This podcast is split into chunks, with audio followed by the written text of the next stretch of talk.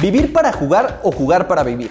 Ya sea en el Azteca, el Bernabéu, la calle o el llano, en cada lugar existe una historia. Queremos contarla y ser parte de ella. Como todos los lunes, Apuntes de Rabona les presenta Historias del Llano. ¿Qué tal amigas, amigos? Buena, buen martes, última semana de abril. Querida Pau, ¿cómo estás? Qué gusto saludarte. Ay, muy bien, digo, ya tenía rato que no, que no grabábamos y pues nada, muy contenta de estar aquí. Eh, tenemos una gran invitada también, eh, conocida, amiga este, reciente, ¿no? sí, sí, sí, querida Julia Headley, no sé si lo pronuncié bien, pero estuve practicando, pero ¿cómo estás? Bienvenida a Puntes de Rabona, Historias del Llano, qué gusto tenerte por acá. Muy bien, muchas gracias, qué emoción que me invitaron. Yo soy fan, fan de Apuntes de Rabona y fan de Pau, entonces estoy muy contenta de estar aquí. Muchas gracias por la invitación. No, bueno, fans de Paola, sin duda todos estamos aquí, eh, pero también de tu trabajo y de eso es un poco la entrevista eh, o el podcast de hoy. No sé, quisiera como preguntarles qué se siente, Pau, que ella sea la voz del Cruz Azul y cómo es esa dinámica, digamos, eh, en, en, en la cancha. Mira, a mí me encantó porque justo yo venía de Pumas y de Cruz Azul y justo las voces, en, o sea, al menos en Cantera al principio no, no era de mujer. Y en el estadio, en, en, en el Huracán ahí en Hidalgo, tampoco, o sea, usualmente eran voces también varoniles. Entonces, cuando lleva Cruz Azul y justo es una voz femenina, dices, ay, uy, qué padre. O sea, porque al final, este, lo padre de, creo que el, empoderamiento femenil es verlo no solamente en lo que tú haces, sino en todo lo que también está alrededor y como que todo lo que puede generar este, al lado, ¿no? Entonces, este, cuando la vi y cuando me tocó, o sea, literal casi casi sentarme junto a ella en tribuna, dije, ah, no manches, es que es ella, ¿no? Y está aquí y aquí está su, chamba y lo hace súper bien, ¿no? O, sea, es como que muy padre, la neta. Muchísimas gracias. No, a mí me encanta, la verdad. Eh, bueno, ya después platicaremos de cómo surgió todo eso de llegar a como la voz femenil, pero, pero me encanta, me encanta. ¿Cómo, cómo, ¿Cuál es tu historia del llano, querida Julia? Digamos, eres muy joven, tiene poco tiempo que te acabas de unir al gran equipo de Sky Sports, lo hemos dicho muchas veces aquí, es impresionante lo que hacen eh, allá. Y además estás en la NFL, estás en la NBA, es decir, estás pisando fuerte en la industria. ¿Cómo llegas a esto? Porque ahora nos comentabas que tú en realidad estudiaste economía. Sí, una montaña rusa, al parecer así. Una montaña rusa. Y está bueno esto de, trayectorias no, no, lineales, entonces que nos cuentes un poco cómo, va, cómo vas y cómo ha ido el camino. Sí, mira, fue, fue algo muy curioso. Yo estudié, como bien lo dices, economía y finanzas. De hecho, no terminé. Me, me faltan dos materias para titular no pasa nada, no las usas. y la verdad, y la, bueno, la verdad no, no, no la pienso terminar, pero eso es otro tema. Pero el fútbol fue algo que me acompañó siempre. Soy la más chiquita de cinco, de cinco hermanos. Ok. Y dos de ellos eh, son hombres, no que el fútbol sea algo de hombres y mujeres, pero bueno, ellos crecieron más cercanos al fútbol.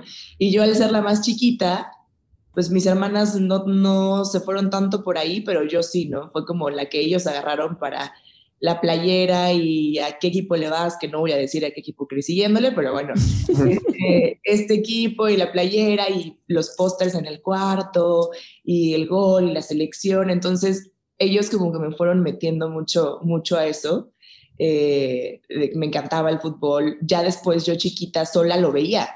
Yo me acuerdo de estar llorando no, no, les voy a decir tampoco qué partido porque van a saber a qué equipo le, le iba. Ya, le vas a la América. Sí, todo el mundo está no, no, no, nunca, a la América nunca.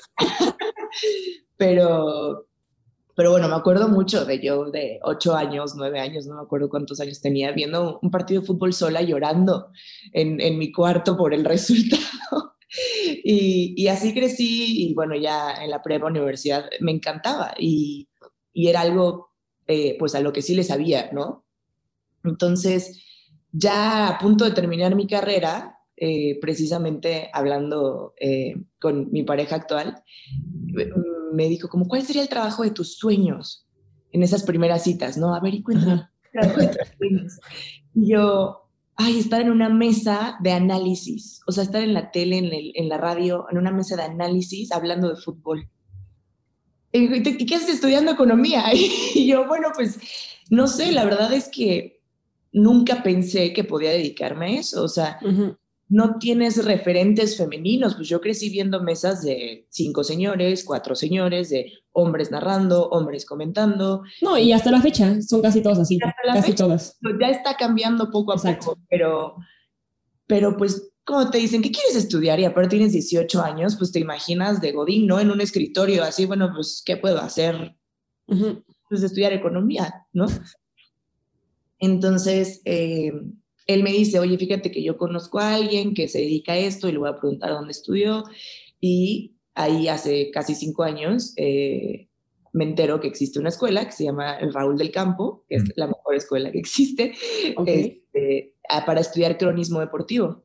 Pero yo seguía viviendo en Puebla, entonces dije, eh, no hay problema, estudio en Puebla de lunes a viernes y me voy a México los fines de semana y los sábados estudiaba cronismo deportivo.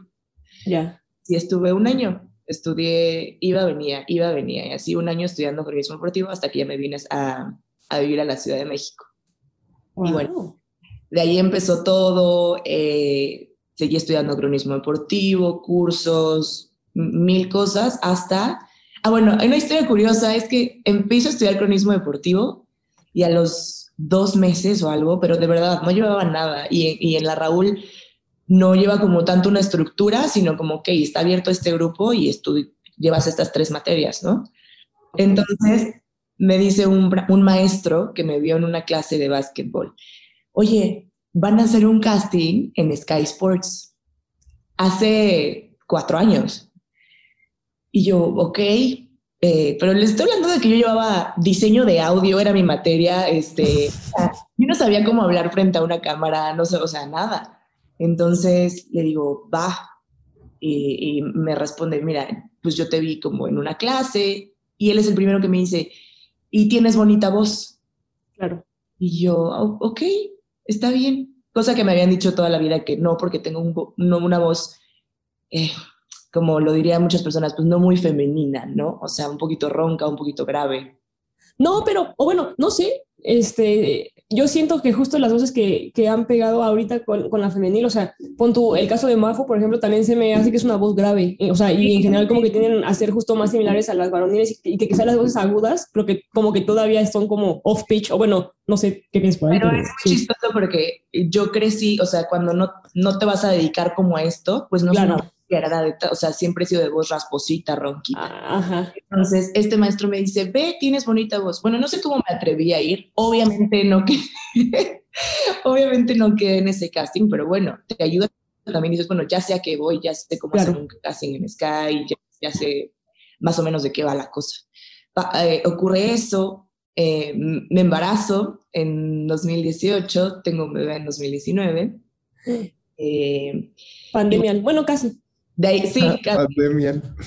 Pandemial, sí. De ahí ya viene una montaña rusa de cosas, ¿no? Que ustedes eh, y todo el mundo ya sabe que, bueno, al año siguiente llega la pandemia, eh, nos va muy mal económicamente y todo, pero bueno, decidí no quitar el dedo del renglón de, de lo que quería hacer y, y, a dónde quería llegar. Y bueno, a partir de ahí se empezaron a dar, ya en 2021, a principios de 2021 se empezaron a dar muchas cosas. Una de ellas fue llegar a Cruz Azul, precisamente. Okay. fue la primera, cuando yo todavía no estaba haciendo nada, eh, nada entre comillas, nada remunerado, por decirlo así. y había tomado, bueno, los cursos de, tomé cursos estos de, de W Radio, eh, prácticos para preparar un partido de fútbol, para comentarlo, para hacer el medio tiempo, para hacer el postpartido, este, todo. Y de eso que pues, le batallaba para pagar el primero y de ahí me decían, oye, eh, tenía una cantidad de seguidores que, bueno, tampoco es tan alta, pero este, promocionalo y ya entras al siguiente, ¿no? Entonces yo, bueno, va, y podía entrar al siguiente curso y así. Y bueno, creo que lo primero que hice fue, eh, ahorita que hablabas de NFL, tengo un muy buen amigo de Jalapa eh, que trabaja con los Panthers él es el analista de los Panthers en español eh, allá. Entonces, eh, nace como la idea y la propuesta y lo hablamos. Digo, yo, ¿por qué no te puedo hacer unas cápsulas y las usas eh, prepartido, ¿no? Antes, antes del partido de los, de los Panthers, pues yo te preparo algo. Entonces, yo todos los fines de semana preparaba una cápsula de, de tres minutos yo la escribía y decía cuáles son los mejores juegos de esta semana y por qué y con qué récord llegan los equipos. Y la grababa con mi voz y se la mandaba. Eh, obviamente, pues nada más por amor al arte, ¿no? Claro. Y, y decía, bueno, a mí me sirve, yo estoy informada cada semana de lo que está pasando y sigo los partidos y pues mando eso. Al hacer esto, un amigo eh, que trabaja en NFL México, yo me acerco a él. Digo, mira, estoy haciendo esto. Ah, qué padre, a ver. Y ya le mandaba los audios. Me dice, ah, mira, pues aquí es así, así. Oye, te mando la información de los partidos. Y yo, va, entonces como que me empezó a mandar la información y a partir de ahí salió que él al siguiente año me propuso, me dijo, ya necesitamos una voz en NFL México. ¿Te late? Y yo, claro. Este, bueno, va, tendrías que hacer esto. Los videos de YouTube, pues yo hago los voiceovers este, de, de los videos de NFL México. Y sale lo de Cruz Azul, que originalmente era para hacer la voz del Estadio Azteca. Ese entonces, era ser para, para hacer la voz del varonil. Entonces, eh, sale la oportunidad, me dice, mira, estamos buscando a, a la voz del Estadio Azteca, por favor, mándanos un audio. Mando un audio, paso el filtro, voy a la Noria, conozco la Noria porque no conocía la Noria en ese Ajá. Conozco la Noria, emocionadísima, ya sabes, el tour por el museo y todo, y yo, wow, estoy en la Noria. Este, hice el casting, hice el casting ya presencial, paso ese filtro y me dicen, ahora van a hacer el casting en el Estadio Azteca, o sea, para saber cómo Ok. se escucha su voz ya en el Estadio Azteca. Claro. Entonces, ahí pasa, y yo creo que se les ocurrió ese mismo día, ¿eh? en el Azteca. Dijeron, ¿saben qué? La que queda en segundo lugar, eh, vamos a elegir a dos para que nuestro equipo femenil también tenga eh, voz. Ya. Habían pensado, según En yo, que hubiera. Sí. ajá, que, que hubiera una voz para el equipo femenil. Entonces ahí se les ocurre la idea y por decirlo así yo quedo en, en segundo lugar eh, y me dicen tú vas con el equipo femenil. Y la, y la primera, eh, lo primero que me dijeron, Pau, y ya tú sabrás. Era, en ese entonces estaba pensado que todas iban a jugar en Hidalgo. Fue el primer Ah, torneo que las trajeron. Y yo me acuerdo que estaba muy preocupada. Y pero ¿cómo? Entonces yo me iba a ir a via- yo iba a viajar con el equipo. Cada que te salió mejor. a, a mí sí, a Sí, mí sí. pero, pero sí, fue el primer torneo que, que las trajeron a, a la Ciudad de México. Ya. Lo, lo que es que yo justo te quería preguntar porque me brincó y ahorita que dices que tienes un hijo, o sea, ¿cómo, cómo conjugas la profesión y justo como que, pues, esta imagen de muchas chambas al, o sea, al mismo tiempo, con, o sea, con ser mamá? Eh, la verdad, porque tengo una pareja increíble. Entonces, eh, sí, sí, sí, sí, él, él se ha encargado de, de él todo el tiempo, sobre todo ahorita que estoy en Sky. Eh. Estar en NFL en Cruz Azul tal vez de tiempo no sea tan demandante, porque bueno. Cruz Azul es un partido cada 15 días, eh, NFL, vaya, son audios que me encierro y los grabo en 15 minutos. Ok. Pero ahorita en Sky, que los horarios sí son un, un poco más demandantes y tengo que estar mucho tiempo de repente en el canal, eh, sí, sí, es- está con su papá, está con su papá todo el tiempo. Ya. Entonces, a- así lo vamos, lo vamos haciendo malabares un poquito para, para ver cómo le hacemos.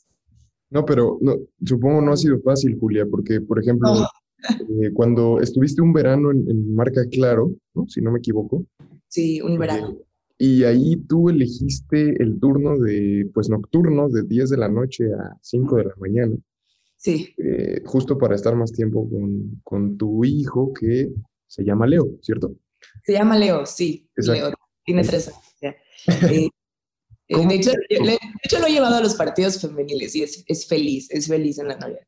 Es- Oh, Pero sí, de hecho, lo, lo primero que yo podría, a lo que yo podría remontarme es que yo iba a entrar ya a un medio en la parte de la redacción y era un medio muy grande, era un medio muy grande, muy importante y en el que yo sabía que podía crecer, ¿no? Tal vez de, bueno, entro a la redacción y así funciona, vas, vas, vas creciendo poco a poco hasta llegar, bueno, a, a, ser talento, como le llaman. Eh, y, y ahí cuando yo hago esa entrevista y ya estoy cerca de entrar en 2018 a este medio, me entero que estoy embarazada. Entonces tuve que tomar la decisión de, pues, de no tomar el trabajo. Porque y es triste, pero es así, eh, que, que, las mujeres tengamos que pensar en eso, ¿no? Pero Claro. eh, es decir, híjole, si les digo que estoy embarazada, no me van a contratar.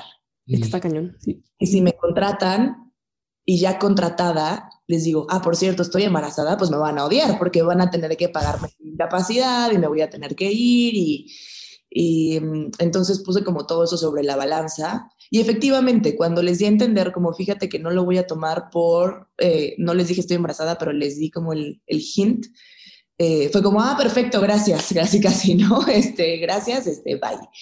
Y, y ya, así fue. Entonces fue como lo primero que, no me gusta llamarle sacrificios, pero pues cosas, decisiones que tienes que tomar cuando, cuando ya vas a tener un bebé. Entonces, es- esa fue la primera y como bien mencionas, en 2021, eh, lo de Cruz Azul fue en enero. Entonces, bueno, eh, ya tenía el trabajo de Cruz Azul, eh, más o menos en mayo se dio lo de NFL, antes ya estaba trabajando en otra cosa que no tenía nada que ver con deporte, pero bueno, trabajé como cinco meses ese año a principios eh, en campañas políticas. este, y, y en verano se presenta la oportunidad de trabajar en Marca Claro. Mm. A través de dos cosas, porque ubican Box Academy, Ujú. bueno, Ujú. cursos, yo ahí tomé el curso de narración deportiva y tomé, estaba tomando el curso de los juegos. Tomé el curso de los juegos y al final de ese curso tenías que entregar algunas tareas y si tenías eh, buenas tareas, pues podías ser seleccionado para trabajar en marca Claro. Ok. Entonces, hago ese proceso, pero también, pues por la vida, eh, el amigo con el que trabajaba en NFL me dice, oye, fíjate que están buscando gente en Marca Claro, eh, mándame tu currículum. Entonces, hice como los dos procesos. Y, y quedé en los dos procesos. O sea, al final en, en Box Academy quedé en los 35 seleccionados, pero también ya había hecho la entrevista aparte y también ya había quedado. Entonces, eh, bueno, entro a marca para trabajar en el verano, fue como un mes y medio. Todo julio, sí, mes y medio. Wow. Y ahí eh, una parte fue, pre- eh, fue remota y ya presencial eran dos semanas, casi tres semanas. De no descanso. O sea, no había un solo día de descanso porque pues los juegos no paran esos, Claro. esos 18 días. Entonces, precisamente había tres, tres turnos, de una de la tarde a nueve de la noche, de una, de una a 10, de 10 de la noche a 5 de la mañana y de 5 de la mañana a una de la tarde. Ya. Entonces, eh, a algunos nos dieron a escoger y sí, como dices, yo, le- yo les pedí que yo quería el turno de 10 de la noche a 5 de la mañana porque es cuando hay más competencias. Ujú. O sea, horario Tokio, Ujú. dije, hay más competencias y tengo el resto del día para estar con mi familia Claro. y para estar conmigo. Es un horario en el que mi hijo está dormido y ya yo puedo llegar y estar en la tarde con él y regresar mañana a trabajar otra vez. Se escucha fácil, pero No, pero no, y qué No, difícil, no porque también eh, estamos como súper acostumbrados a escuchar voces narrando foot, ¿sabes? Y quizá todavía básquet y NFL también, pero, o sea, tomando el, o sea, tu momento en Marcataro y en Tokio 2020, o sea, por ejemplo, si te, si te- te tocaba narrar, no sé, No, pero ahí no narraba. eh, Ahí, no- ah, ahí era pura redacción. Ahí, ok, ahí yo aprendí lo que es Ok. una redacción.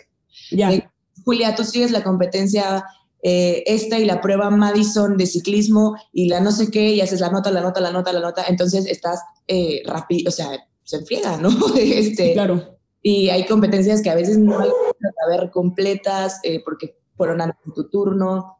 Eh, entonces, eh, fue una experiencia muy padre, muy, muy, muy desgastante, sí, como dice, como dice Diego. Se oye fácil, pero uh, eso fue, fue finales de julio a agosto. Y ahí empezó el torneo con Cruz Azul. Entonces, hubo un día, por ejemplo, que yo trabajé de 10 de la noche a 5 de la mañana y a las 10 ya tenía que estar en la Noria porque a las 12 había partido. claro. Mm. Y, al- y, y ve el partido de Cruz Azul y regresa y otra vez en la noche ve a Marca. Me tocaron creo que dos partidos en ese lapso que estuve que estuve en Marca, claro. Que incluso en Cruz Azul me, alguien me dijo, este, oye, bajaste creo que 5 kilos. O sea, yo estaba desapareciendo en esas tres semanas porque pues ni comes, claro. dormía todo el día, trabajaba toda la noche, estaba con mi familia, entonces sí, sí fue, sí fue algo complicado, pero, pero te enseña mucho. Y- Y creo que la gente que está en el medio lo sabe cuando ya llegas como, les digo, como les llaman talentos o lo que sea, ya sabes lo que es estar en una redacción. Eh, Claro. Sabes como todo lo que hay detrás, ¿no? Ujú. Entonces, a mí eso me ayudó muchísimo. Y, y aparte conoces deportes que ni te imaginas y, y que Claro. tienes que, que conocer y aprenderte las reglas y en un día, ¿no? Todo es, Ujú. todo es rápido, todo es inmediato. eh, pero bueno, apre- aprendí muchísimo de ese mes, de ese mes en marca. Oye, Julia, y, y, digamos, habías hecho un casting tres, cuatro años antes y después vuelves a, a Sky y esta vez sí ingresas. ¿Cómo, cómo es ese ingreso? ¿Cómo entras a Sky? ¿Y cómo fue narrar por primera vez? Uf, pues mira, después de este mes en marca, eh, yo me voy a vivir con, con mi familia, con, con mi pareja y mi hijo a Cancún, eh, por, Ok. por cuestiones laborales de él. Entonces nos vamos a vivir en agosto y yo al final de cuentas, precisamente dije, pues aquí no tengo nada, entonces no pasa nada si me, si me voy a Cancún. ¿No? Hacer voz del Atlante, ¿no? Así. Fíjate que sí, di- eh, no es que el Atlante ya no está en Cancún, Claro. Eh, entonces, eh, justo eso fue, algo- era algo que me conflictaba porque decía, híjole, es que en Cancún no hay nada. O sea, no hay deporte profesional, no hay, apenas se creó el Cancún FC que, que Sí, eh, ya está en expansión, eh, pero, pero pues no había nada. Entonces, sí, sí, sí me conflictó un poco porque fue irme a vivir a un lugar donde no había nada que yo pudiera cubrir de deporte, ¿no? Pero, pero lo tomé como con filosofía, bueno, vámonos, eh, yo te sigo y sí, le dije, si algo se me presenta, yo me regreso. Sí, está bien. Pero a ver, estamos hablando de que algo grande no se me había presentado en mucho tiempo, entonces asumí que pues no iba a ser en mucho tiempo tampoco que, que si me fuera a presentar. Pues me voy en agosto y en septiembre me escriben y me dicen, em, eh, porque mi, a- mi adorada Majito que admiro con hermano. corazón, eh, se fue a Sky y entró, y entró a TNT, ¿no? Entonces me dicen, oye, fíjate que pues están buscando a alguien en Sky y van a hacer castings. Y yo, ok, está bien. Entonces primero, primero dije que sí, luego eh, pensé las cosas, dije, oye, pues llevo un mes en Cancún, y modo que, que me regrese y ya dejé todo aquí. Entonces eh, le dije a la gente de Sky, ¿sabes qué? La verdad es que no puedo, o sea, ahorita no puedo regresarme a Cancún. Esto fue en septiembre. Este, sí, está bien, no pasa nada.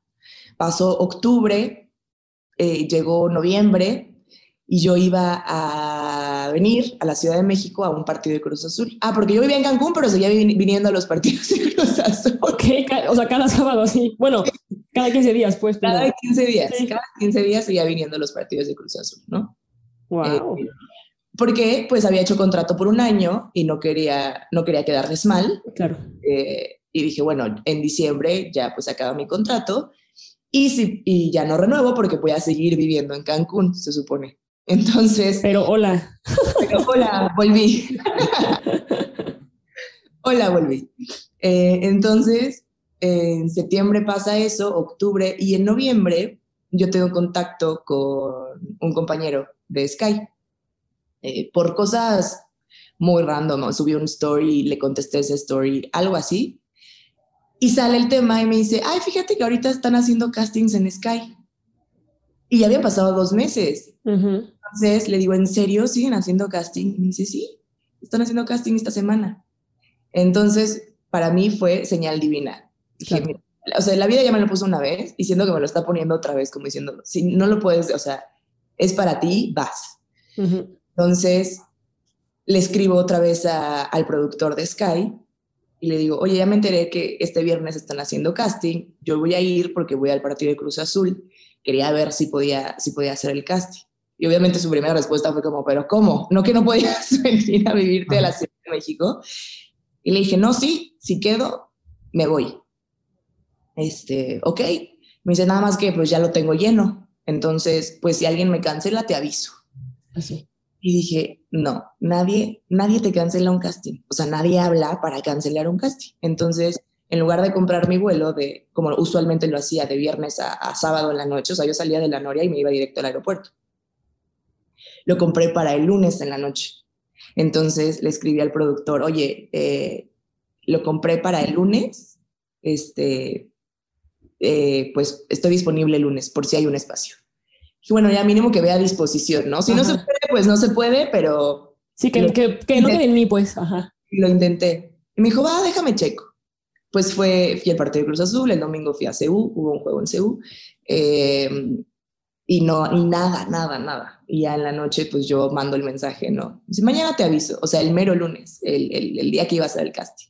Y ya ese lunes me, me, me escribió y me dijo, vente a tal hora, fui, lo hice, y me tocó que estaba el jefe en el, en el canal, me vio, y pues no me dijeron que sí en ese momento, pero desde que salí así como, oye, ¿y qué onda con Cancún y esto? Entonces, este, fue como la plática, me regreso a Cancún y ya a los dos días ya llegó la llamada. Y ya me dijeron, este, fíjate que pues, nos gustó mucho y, y queremos que empieces. Entonces ahí ya empezó todo el, pues regrésate, ¿dónde Exacto. vivo?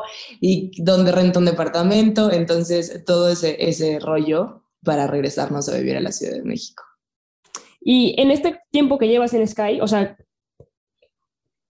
¿qué partido dices, bueno, eh, o sea, por este partido vale la pena, o sea, todo lo que pasó y, o sea, ¿sabes? O sea, fue el partido que más disfruté narrando, ¿sabes? Ay, pues mira, en, en Sky como apenas estoy empezando. Yo entré en diciembre y en febrero fue cuando ya me animé y dije, oye, ya quiero, ya quiero narrar. Eh, al principio no me sentía lista, me seguía preparando, me daba, me daba mucho miedo. La verdad es, es, es algo muy difícil. Sí, claro. Eh, entonces eh, empecé a narrar, eh, obviamente, eh, femeniles, tenemos todas las ligas femeniles. Nice. Como que la, la vida me fue acercando mucho al fútbol femenil, es algo muy curioso. O sea, cuando quedé en Cruz Azul, me acercó muchísimo al fútbol Ujú. femenil, a, a conocer a los equipos, a, a- a cómo juegan, a identificarlos, a todo. Este, no solo a Cruz Azul, que por supuesto ya con los ojos cerrados, pero, pero a todos los demás equipos, a estar muy involucrada en la liga. Y, y ahora con Sky también, eh, a, a conocer las, las ligas, bueno, claro que ya las conocía, pero acercarme mucho más a las ligas europeas. Narro, los primeros que narré fueron de Frauen Bundesliga, Ok. eh, FA Women Super League, eh, Copa de la Reina, eh, to- todos los, los femeniles. Claro. Entonces, hasta ahorita es como con lo que estoy eh, empezando a agarrar eh, poco a poco ritmo de narración y todo. Y, y, y nos, o sea, pero es estar cerca semana a semana, los fines de semana en la- de la Premier League, que la narran eh, mis compañeros en este momento, pero bueno, es, está rodeada del mejor fútbol, básicamente. Entonces, para mí sí, sí es increíble. Ahorita empezó la temporada de la Dama Svenskan, de la Liga Femenil Sueca Ok. eh, que también estoy con esa.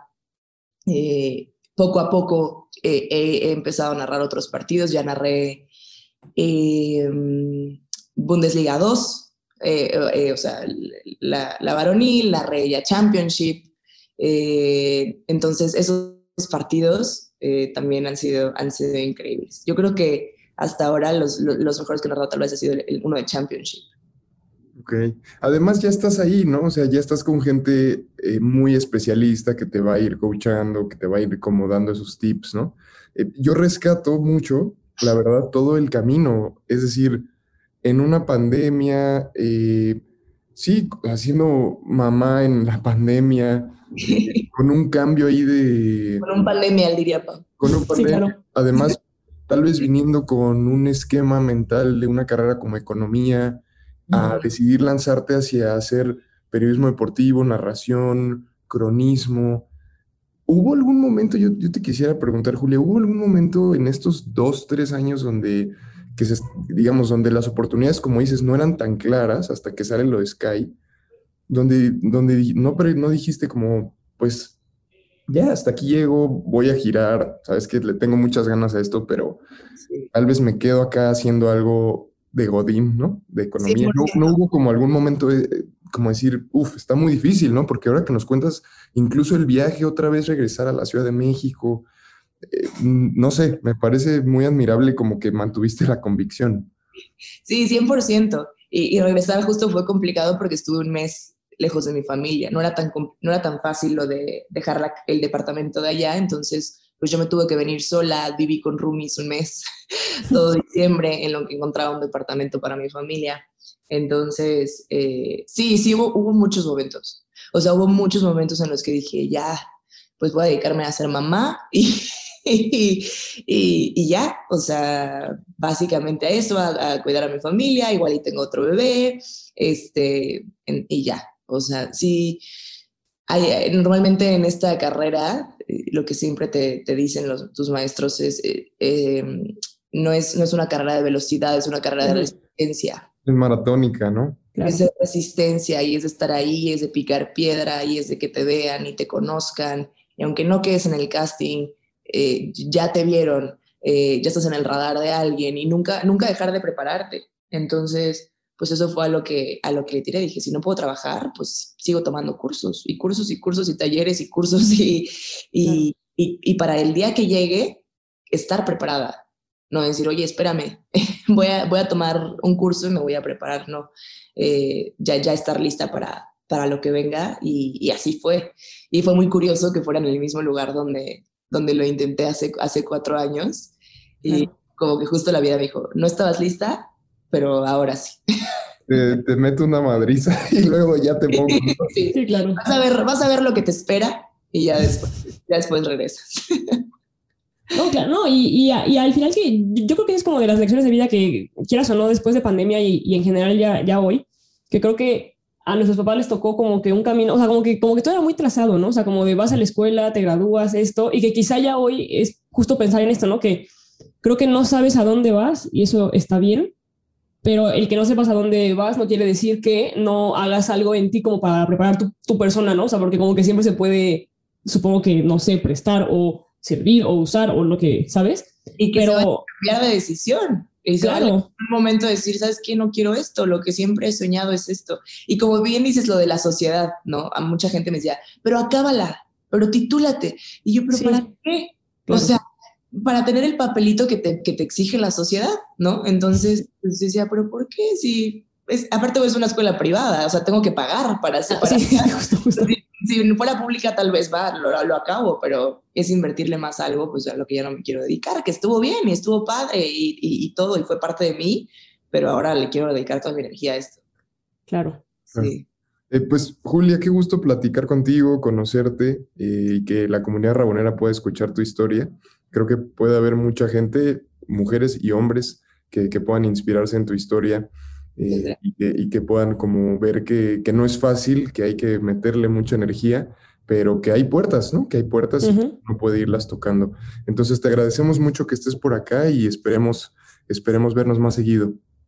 Ay, ojalá así sea. Muchas gracias, muchas gracias por la invitación. Disfruté mucho la plática. Espero no haberlos abrumado mucho y haber hablado como loro, pero... No, hombre. Mira, cuando, cuando hay voz bonita, puedes hablar lo que sea. Si, si fuera una voz que dices, híjole, esta... Ay, muchas gracias, muchas gracias. Y la verdad me, me encanta el espacio. Me encanta Ponte de Rabona. Siempre estoy, estoy viendo todo lo que hace, entonces no lo pensé dos veces cuando me llegó la invitación. Muchísimas gracias. Qué buena onda. Pues Pau, muchas gracias por un episodio más. Y no, a una ustedes. buena semana futbolera, ¿no? Pues ya que disfruten liguilla, que ya empieza, este estuvo trepidante el cierre, ¿no? Entonces, este, pues nada, bueno, eh, eh, digo, en la femenil estuvo trepidante que no hay repechaje, ¿no? Este, básicamente la última fecha con cinco equipos peleando los últimos dos, dos lugares, que yo creo que eso nunca había pasado en el torneo de la femenil, entonces, este, pues nada, padre y disfrútenlo. Sí, aunque algunos, aunque algunos piensen que sí hay repechaje, no hay repechaje, señores. Sí, no.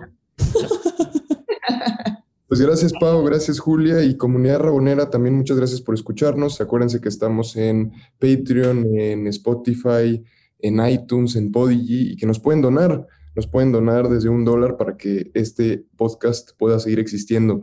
Les mando un abrazo y nos vemos la siguiente semana con otra historia del llano. Gracias. ¿Quieres más historias? Síguenos en todas nuestras redes sociales como Apuntes de Rabona para ver el mundo desde el fútbol.